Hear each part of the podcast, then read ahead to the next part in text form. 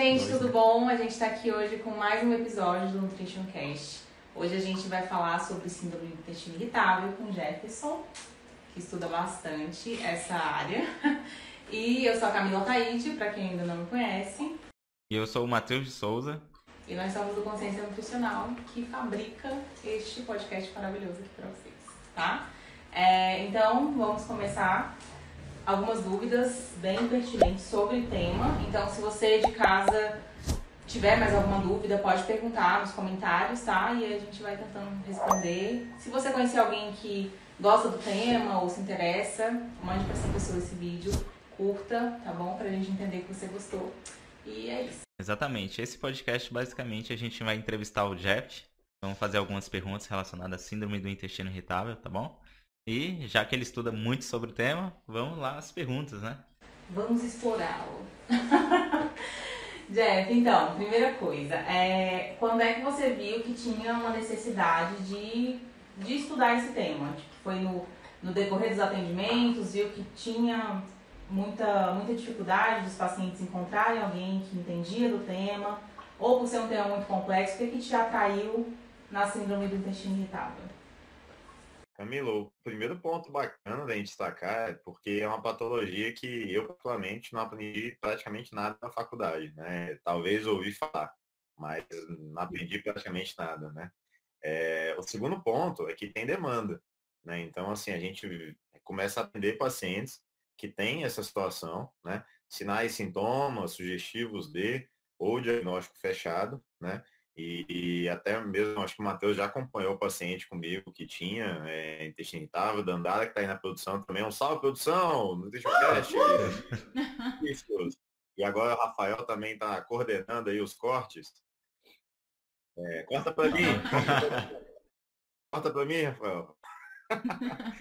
então, é, já tiveram a oportunidade de, de acompanhar pacientes que têm a síndrome então, Camila, primeiro de tudo, demanda. Então, assim, a gente não estuda isso na prática, no, não estuda isso no, na faculdade e tem demanda. Então, hoje, cada vez mais, é, questões intestinais estão aparecendo no consultório e se a gente não estudar, a gente vai deixar passar batido é, ou não vai dar o melhor suporte possível para esses pacientes. Né? E é uma demanda que gera muita, muito prejuízo funcional, né? gera muito prejuízo para a vida.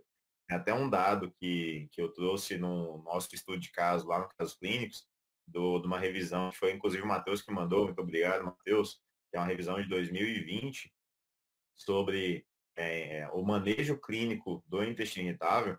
E nessa, nesse, nessa informação, nesse paper, né, eles trazem que a maioria dos pacientes né, que tem intestino irritável, que sofrem intestino irritável, olha só, eles trocariam 10 anos a menos de vida para sanar o problema.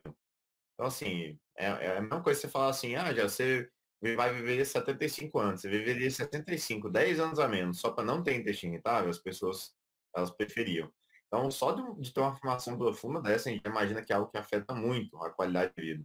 Né? E aí merece, e isso é o, é o ponto-chave, né? não, é, não é desmerecendo a medicina, mas quem realmente gerar mudanças substanciais e de qualidade de vida nesse paciente é a alimentação. E aí o nutricionista é o profissional mais competente para fazer esse manejo. Principalmente de forma contínua, né? Porque a gente sabe que existem medicamentos que pontualmente são muito interessantes e que vão aliviar muito o sofrimento do paciente, mas que são medicamentos que muitas vezes ele não vai ficar tomando o resto da vida, né? Nem é muito interessante que essa pessoa fique o resto da vida tomando. Então, a mudança no estilo de vida é o que vai fazer com que as crises sejam mais espaçadas, cada, cada vez mais espaçadas, porque a gente sabe que a síndrome do intestino irritável não tem cura, né, Jeff? Então, é, vão ser, vai ser mais espaçado e a qualidade de vida do paciente vai aumentar.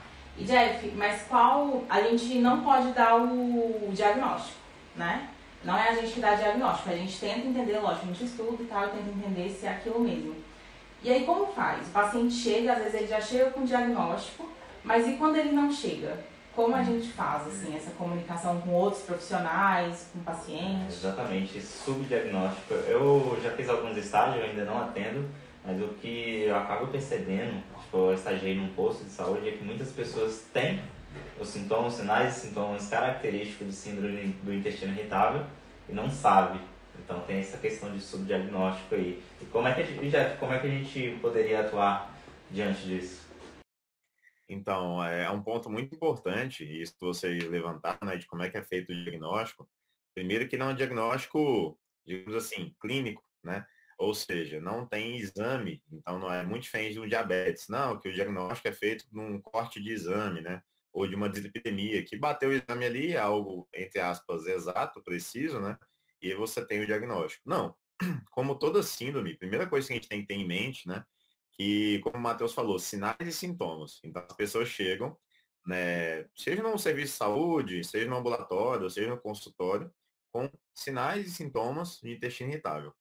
Galera, síndrome, seja síndrome do intestino irritável, seja síndrome do ovário policístico, seja síndrome de Jogren, toda síndrome é um conjunto de sinais e sintomas. Então, essa é a primeira coisa que a gente tem em mente. Né? E quando a gente pensa no intestino irritável, quais são os principais sinais e sintomas, Camila, que a gente pode é, observar e que são utilizados para fazer, para que o médico faça o diagnóstico. Né? Então, primeiro, tem que ter dor. Essa é uma, uma questão básica do intestino irritável, tem que ter dor. Dor abdominal, lógico, né? Dor no dedão do pé, dor abdominal, né? E ligada a uma frequência intestinal ou uma frequência evacuatória irregular e também a alteração na consistência das fezes. Então, esses são os, os três pré-requisitos, digamos assim, que estão bem presentes no diagnóstico do intestino irritável. E, lógico, sem uma causa é, fisiológica aparente ou diagnosticada. Como assim? Por quê? Se eu tenho intolerância à lactose e eu consumo lactose, eu vou ter distensão abdominal, eu posso ter dor, eu posso ter alteração do intestinal, posso ter diarreia. Então, nesse caso, não é intestino irritável, por quê? Porque tem um diagnóstico fechado de intolerância à lactose. Se eu sou um paciente com doença celíaca, por exemplo, a doença celíaca também gera sintomas intestinais, né?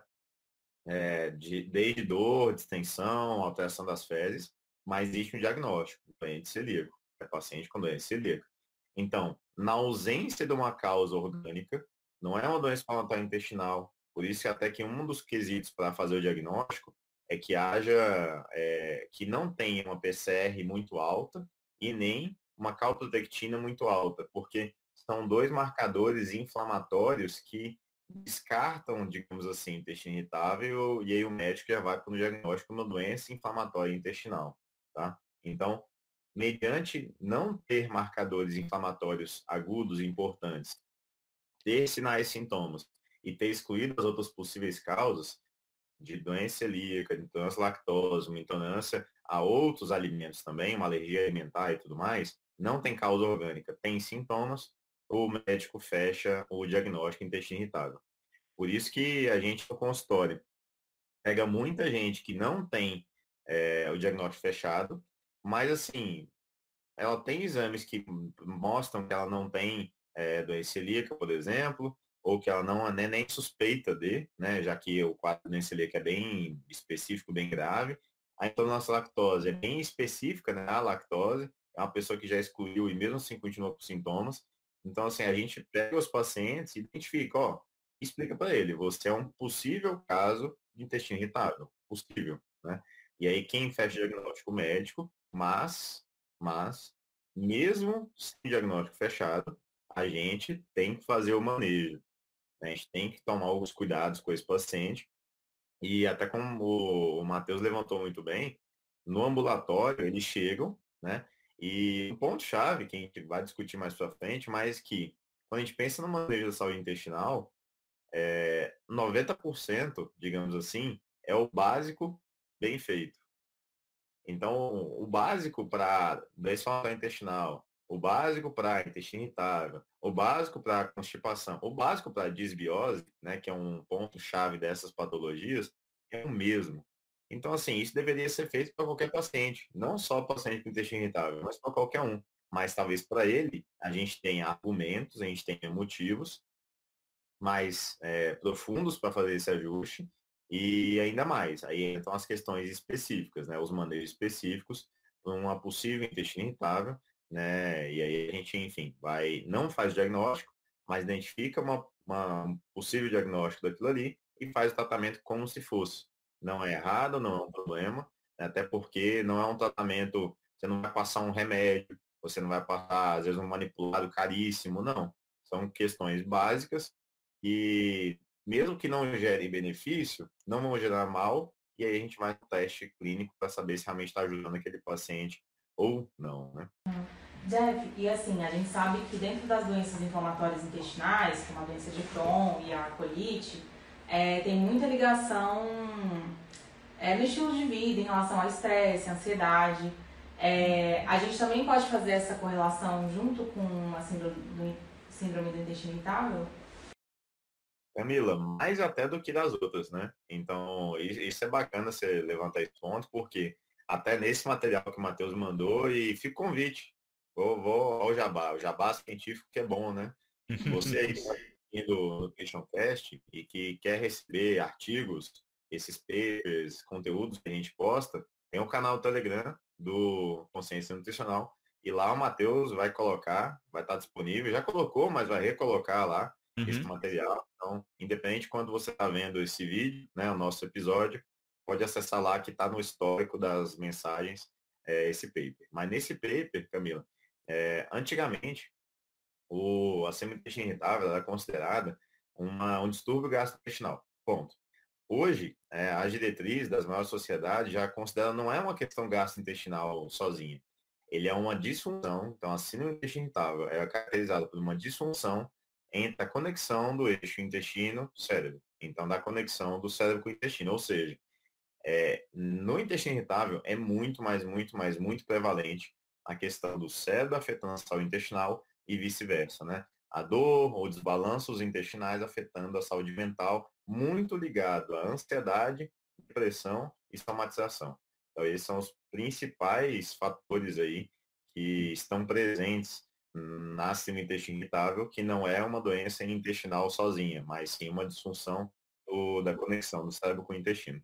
Interessante, Jeff. Você tocou num ponto muito, muito importante, porque quando um paciente chega no seu consultório, ele não vai chegar apenas com a síndrome do intestino irritável. E quando a gente fala de síndrome, a gente já tem que pensar numa gama de problemas que vem atrelado junto com esse problema, que é do intestino.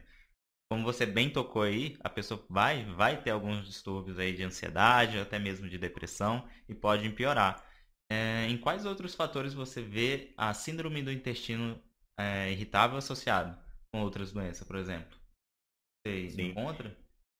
Matheus, bastante, bastante. É, desde questões, por exemplo, como endometriose, por incrível que pareça, então, os sinais e sintomas são muito confusos e muito parecidos, inclusive. Tanto que pacientes que têm intestino irritável, eles têm uma grande prevalência de endometriose e é sugerido que haja uma busca para ver se não é uma endometriose que está gerando sinais e sintomas. Então, esse é algo bem recorrente, além da questão dos distúrbios psiquiátricos, psicológicos, né, digamos assim. Então, como uma, uma TAG, né, um transtorno de ansiedade generalizado, ou síndrome do pânico, né, ou outras questões, né, depressão profunda, né, depressão maior, que costumam estar presentes, né? Além de questões alimentares, realmente intestinais. Então, uma alergia alimentar, uma intolerância à lactose, uma intolerância a FODMAPs, enfim. Alguns outros transtornos alimentares também costumam estar bem presentes e se confundirem, né? Então, é bem recorrente e uma coisa que a Camila levantou, né, que a gente não pode deixar passar aqui, é que, e, e que o Matheus levantou, mas que a Camila também já havia comentado, né, é uma síndrome, toda síndrome, por ser um conjunto de sinais e sintomas, ela não tem uma causa única. Então, as poucas patologias têm uma causa única, né? Mas, por exemplo, diabetes. Diabetes, é a resistência à insulina é uma coisa bem certeira. Acima do intestino irritável, existem diversos tipos de manifestação, por isso que tem intestino irritável diarreico, intestino irritável constipado e tudo mais, porque tem diversas causas, né? Que passam por disfunção da microbiota, por disfunção imunológica, por disfunção da barreira intestinal, uma hiperpermeabilidade intestinal, então, são vários fatores que em cada um vão manifestar e vão gerar questões diferentes, né? E como a Camila levantou muito bem, não tem cura a princípio, né? Então tem controle, tem manejo, né? Então é um paciente que teve o diagnóstico uma vez, ou você identificou que ele tem aquela sensibilidade, é como se o intestino dele fosse sensível, ou vai ser mais sensível, mais irritável. Então, vem daí a questão, muita gente fala, ah, meu intestino é muito sensível, parece que qualquer coisa que eu como faz mal. É irritável, né? Ele é sensível, então qualquer coisa irrita ele fácil, e daí vem assim o intestino irritável, né? Quer dizer que ele se irrita muito fácil, ele é sensível, realmente. Então, né, teve diagnóstico, é, não tem cura, mas o ponto-chave da nutrição é garantir que esse paciente tenha, primeiro, qualidade de vida, porque a dor e os problemas que gera, a gente já comentou, são muito relevantes, né? E que ele fique o menor tempo possível em crise e o maior tempo possível em remissão, sem crise, sem sintomas, sem problemas, né? Então, o foco do manejo nutricional visa muito isso. E aí, como você já levantaram, a gente pode entrar em alguns pontos, mas estilo de vida é o ponto-chave. Não se limita à alimentação, mas sim o estilo de vida como um todo. Né? E aí nessa questão é, é, importante a gente lembrar que aquele paciente às vezes ele vai ter uma, um perfil misto, né? Às vezes ele de constipação e diarreia. É, às vezes ele vai ser mais constipado, mas às vezes ele vai ter um perfil também mais diarreico. Então você pensa assim, toda vez que ele vai ter algum, alguma coisa muito importante para fazer, tipo, vai, vai, vai fazer uma aula, ou vai apresentar algum projeto no trabalho, ou até um trabalho da escola. A gente tem que lembrar que essa síndrome não pega só adulto, né? Tipo, desde criança a gente, essa criança pode ter. Então, um dia muito importante para a criança pode gerar uma ansiedade que vai desencadear essa diarreia. Então, é, é um ser humano pequenininho que vai começar a associar é, esses momentos importantes com algo negativo. Porque é normal a gente ficar ansioso, é fisiológico, né? É até importante que a gente fique ansioso em algumas questões. Mas quando isso começa a ser muito crônico, acaba prejudicando muito a nossa vida. Imagina para alguém que tem síndrome do intestino irritável. Então, as consequências são um pouco maiores e a pessoa às vezes para de ir no futebol, de, sei lá, ah, tem um jogo importante, ah, não quero. É, ai, tem um negócio com o pessoal da minha sala. Ai, fico muito ansioso, não quero, porque eu vou chegar lá na casa dessa pessoa, não sei como é que eu vou reagir, não sei como é que meu intestino vai estar. Então, é, são, são detalhes muito pequenos que às vezes a gente deixa passar, mas que influenciam muito até na vida social dessa pessoa, como ela se comporta e tal. Então, é, a gente tem que ter essa sensibilidade com esse paciente, né, Jeff? Camila, até assim, você falou da questão da vida social, a gente tem que lembrar o seguinte, é, durante as crises, as pessoas normalmente elas chegam no consultório, né? Dandara me vem muito aqui uma paciente que eu atendi com a Dandara, ela chega e fala o seguinte, é, tudo me faz mal. Tudo que eu como parece que me estufa, que me faz mal, que me dá desconforto, que me causa dor, porque realmente no momento de crise, é, alimentos do cotidiano, que seriam teoricamente saudáveis, né, como uma maçã, no momento de crise ela pode fermentar demais e gerar distúrbio, né? Então vem daí a importância de fazer o manejo, porque é um paciente que deixa de comer uma comida fora, de deixa de ter uma experiência gastronômica, de conhecer a cultura de uma comida local e tudo mais, porque aquilo vai fazer mal para ela. Então a gente tem que lembrar que no intestino irritável, não é o problema em si, não é o alimento muitas vezes, é o distúrbio que está acontecendo. E que a gente, com a nutrição e também com a psicoterapia, que a gente encaminha para um psicólogo ou com medicamentos que podem ajudar nas crises, a gente tira esse paciente. Sempre a gente usa a analogia do copo, né? Então a gente esvazia o copo desse paciente para que num alimento, uma pizza, sei lá, que momento de crise derrama e gera muita dor, muito desconforto, gera sintomas, se esse copo está vazio, se esse paciente está estável, ele está saudável, ele pode comer a pizza sem ter sintomas, ou com mínimos sintomas, ou sem sentir mal, ou seja, isso melhora a qualidade de vida, melhora a vida social, enfim, né? É o controle na rotina que vai garantir com que as exceções sejam mais tranquilas, mais leves, mais soltas e menos traumáticas, né? Interessante. Jeff, é, a Camila levantou um ponto muito importante, que é como a síndrome do intestino irritável pode influenciar no comportamento alimentar diante o social dessa pessoa, né? É, você poderia se, é, falar para a gente um padrão alimentar que você já, já viu de um paciente na sua consulta? Se era muito diferente do mal, entre aspas? Matheus, pacientes que eles têm muito medo, muito, muito medo de comer, muito. Então, assim, eles vão identificando, né, quando estão em crise, aquela, essa questão de tudo faz mal, começa a identificar, ah, isso aqui me fez mal, para de comer, isso aqui faz mal, para de comer. Então, ele entra no quadro de, não é neofobia alimentar, mas eu diria, é mais uma fobia porque aqueles alimentos estão fazendo mal. Entendeu? Acaba comendo banana e peito de frango dia. Exato. Vai fazendo uma seletividade alimentar ali e só come aquilo e tem medo de ir para outros ares, né, da alimentação. Exatamente. Ele entra numa monotonia alimentar muito grande e mesmo assim, muitas vezes você pega o paciente comendo coisas que ele já, já é, sentiu que fazem mal para ele, mas ele continua comendo porque, cara, ah, é o que eu tenho para comer. Se eu não comer isso, eu não vou comer nada. Então, ou ele entra numa alimentação também muito de come uma coisa, fez mal e come outra, ele começa a diversificar muito, buscando coisas que não façam mal, né? E aí, enfim, acho que são esses dois padrões. Ou entra numa monotonia muito grande que gerou conforto, ou numa busca muito grande por coisas que não fazem mal e que muitas vezes mais pioram a situação do que ajudam, né? Certo. É, teve uma ano passado, nesses últimos anos, na verdade, houve uma grande onda sobre o uso de dieta low food map no paciente. Uh, você teria alguma coisa para falar sobre essa dieta? Como é que isso poderia afetar positivamente ou negativamente nesses pacientes? Seria, seria realmente o ideal usar isso para eles? Sem dúvida, Matheus, sem dúvida. É, hoje tem sido vendido, né, ou preconizado, até tem profissionais usando isso como marketing, né, para vender seu, sua, seus tratamentos e tudo mais. Tem curso sobre dieta low FODMAPs como o melhor padrão para tratar intestino irritável. Vamos primeiro entender, entender a situação, né? O intestino, vamos lembrar, intestino irritável é uma síndrome causada por essa perturbação entre a conexão do eixo intestino-cérebro. Então, tem causas cerebrais, mentais, e aí entra ansiedade, depressão, somatização e tudo mais. E tem causas intestinais, que principalmente vem da disbiose.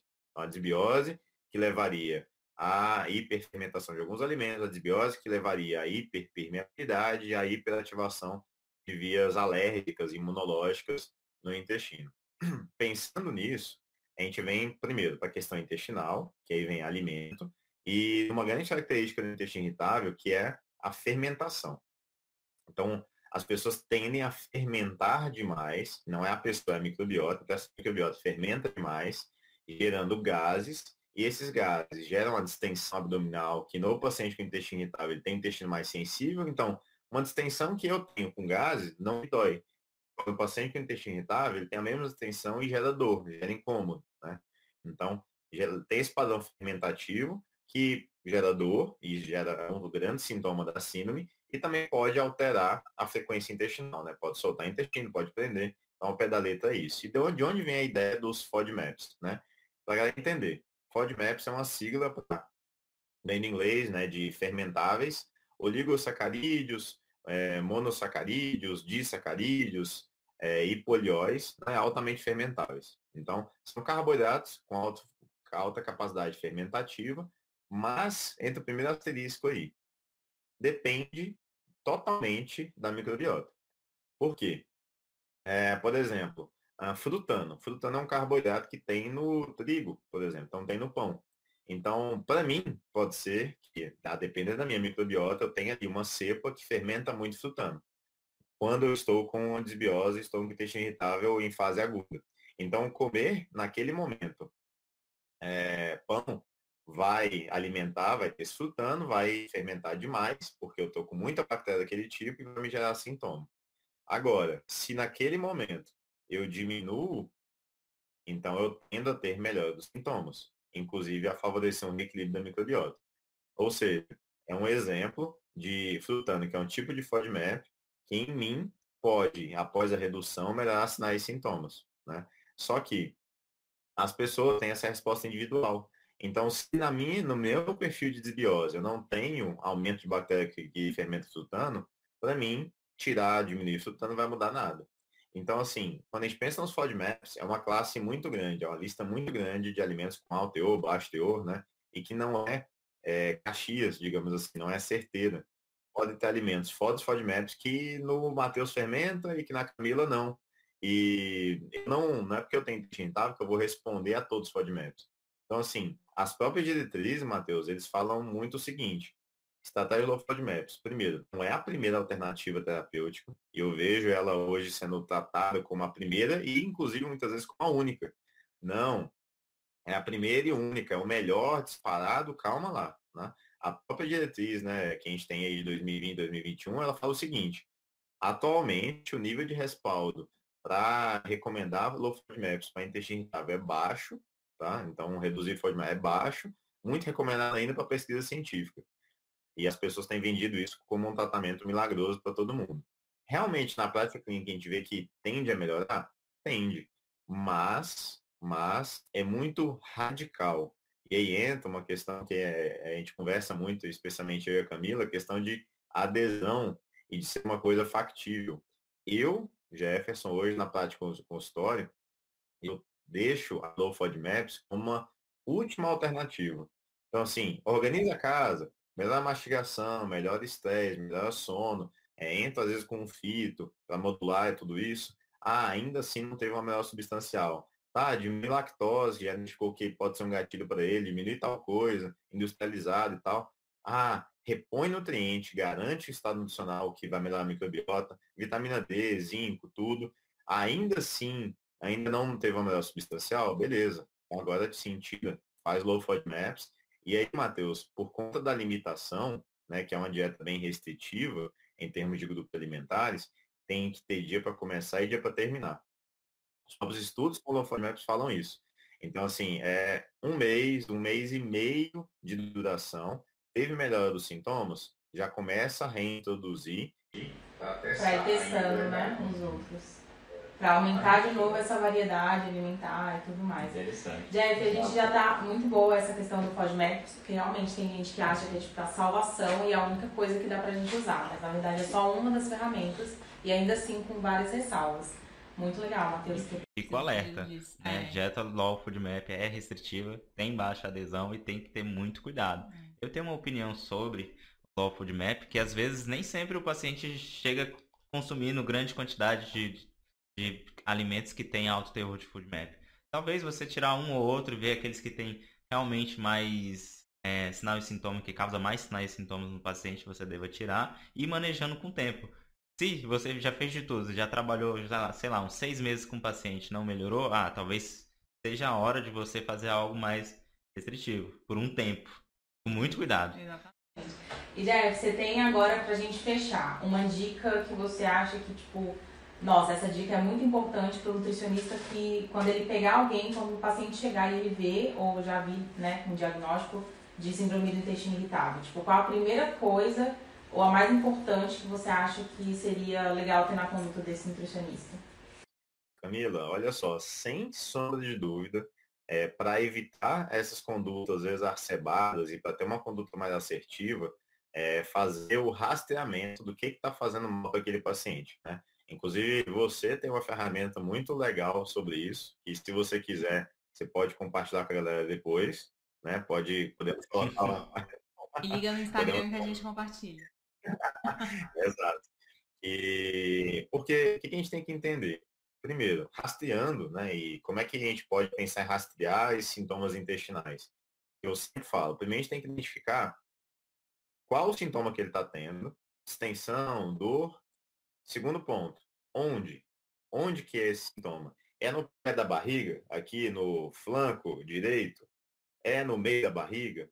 E o terceiro, para junto disso, a gente pensar na fisiologia digestiva e também imaginar quanto tempo faz que ele comeu tal coisa e associar com o sintoma. Porque senão a gente pode ter interpretações muito erradas desses sintomas desse paciente. Então, por exemplo, um paciente que ele reclama de dor abdominal no meio, no meio da barriga, que na altura do estômago, logo depois é, de comer, por exemplo, ou duas horas depois de comer, ah, ele comeu, ele almoçou, vamos deixar isso mais prático. Ele almoçou, comeu salada e frango, e duas horas depois ele começou a ter dor nessa região do meio da barriga. Foi o que ele almoçou? Bem provável. Alguma coisa que ele comeu no almoço está gerando essa fermentação, gerou dor. Eu aconteceu isso comigo ontem. Eu comi uma barrinha que tinha muito poliol, muito maltitol. E assim, não deu outra. Passou uma hora e meia, duas, me começou a ter movimentação, incômodo aqui no, no intestino, porque começou a fermentar. E aí começou a me dar desconforto. É, ou seja, localização e tempo. Outro exemplo, eu almocei e eu comecei a ter dor duas horas depois, uma hora depois, mas não foi no meio da barriga, fui lá no pé da barriga, né? na, na base aqui, na virilha direita, digamos assim. Qual que é o ponto? essa comida que eu comi uma hora, duas horas depois, ela não tá lá. O que tá lá foi às vezes que eu comi no café da manhã. Então, assim, se eu comer uma maçã e a maçã ela tem um alto teor de FODMAPs e ela vai fermentar, às vezes não vai fermentar no intestino delgado, vai fermentar no grosso. E quando eu almocei, eu empurrei essa maçã que já estava 5, 6 horas ali para o intestino grosso. Aí chegou, ela vai começar a fermentar demais já os sintomas. Então, identificando a localização e o tempo né, que ela comeu e o que ela comeu, você consegue, ah, isso aqui está fazendo mal, isso aqui não está fazendo. E aí tem uma conduta muito mais assertiva. Vamos diminuir o consumo disso que está te fazendo mal e vamos incluir outras questões e ver como é que você responde. Então, assim, dica que eu poderia dar, acho crucial, antes de sair retirando todos os FODMAPs ou tirando tudo primeiro, incluir coisas boas na saúde desse paciente, na alimentação desse paciente, e segundo, rastrear os sinais e sintomas para ver o que realmente está causando mal para ele, o que você tem que tirar ou não. Né? Eu acho que esse é um ponto chave até para garantir uma adesão, porque como o Matheus falou, a dieta low FODMAPs ela é muito, ela é muito de difícil adesão. Né? E se não tem adesão, não tem melhora. Se não tem melhora, o paciente abandona e continua com aquele sintoma, com aquele quadro a longo prazo, só em fases piores e melhores, mas nunca está 100%. Então, acho que essa é uma dica crucial para os pacientes que vão fazer manejo de quem tem intestino irritável. Muito bom, bem proveitoso, né, gente? Deu para entender um pouquinho, assim, do que dá para fazer no consultório, entender o, o lado também do paciente. Uma coisa também muito importante é que a gente precisa de uma rede de apoio profissional também. Então, vai ter o psiquiatra, muitas vezes, o psicólogo, o gastro, todo mundo trabalhando junto para que esse paciente alcance o bem-estar.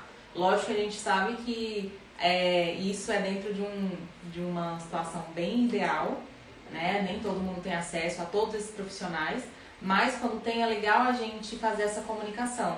Porque muitas vezes a questão do paciente, essa síndrome do intestino irritável desencadeou numa, numa questão psicológica muito grave e ele vai precisar tomar um ansiolítico, vai precisar tomar uma medicação, que é o que vai ser a base ali do tratamento para a gente atuar com o estilo de vida e com a dieta. Então, por isso que é tão interessante é, e crucial a gente entender as fontes, as origens, né, é, dessa questão. Porque apesar de não ter uma exata, a gente consegue dar uma, uma rastreada. Quem precisar dessa tabelinha do rastreio pode mandar lá no, no Instagram, no meu Instagram, no Consciência, a gente compartilha, tá? E foi muito bom. Quer fechar, Matheus, com alguma coisa? Foi uma discussão muito interessante. Eu espero que tenha contribuído para o conhecimento de vocês e que tenha um pouco mais de consciência. Pacientes que apresentam a síndrome do intestino irritável e que tente, é, mesmo se o paciente só quer consultar com um nutricionista, procurar outros profissionais, porque realmente precisa de um trabalho multiprofissional para conseguir tratar com eficiência já que não tem cura, mas a gente consegue tratar com eficiência esses tipos de pacientes. Exatamente. E é isso, gente. Mais alguma coisa, Jeff? Quer fechar? Eu de bola. Não, só mandar um salve e, por curiosidade, só um adendo. É, a gente tem um casos clínicos, né? E o primeiro caso clínico que foi discutido lá foi de irritável. E essa aula, inclusive, está gratuita. Está né? Tá disponível, é 100%. Link na bio. Na, na bio. É, lá no Instagram tem o link então, para quem quiser acessar, ver a discussão, ver os papers e tudo mais. E por curiosidade, ontem eu atendi o retorno da paciente, um retorno não, um acompanhamento dessa paciente que foi citada no caso clínico. Já está completando um ano e pouquinho que ela está acompanhando. Eu não havia há uns três ou quatro meses. E assim, ela está super, ela já estou super bem, o intestino está zerado e tal. Eu só ainda estou com medo de comer tanto que agora ela quer hipertrofiar e está com medo ainda de começar a aumentar as quantidades e voltar a ter sintoma. E aí nosso manejo foi nesse sentido. Mas assim, só por curiosidade. Então, tem curiosidade, quer ver papers, artigos, discussão científica, um caso clínico prático disso? Tem o link lá na biografia sobre o caso clínico. A gente tem um caso disponível free para vocês sobre isso. Valeu, Assistam. galera. Valeu, Camilo. Valeu, Valeu Tchau, tchau, gente. Tchau, tchau. Até o próximo podcast. Valeu, produção. Tchau. Woo, woo.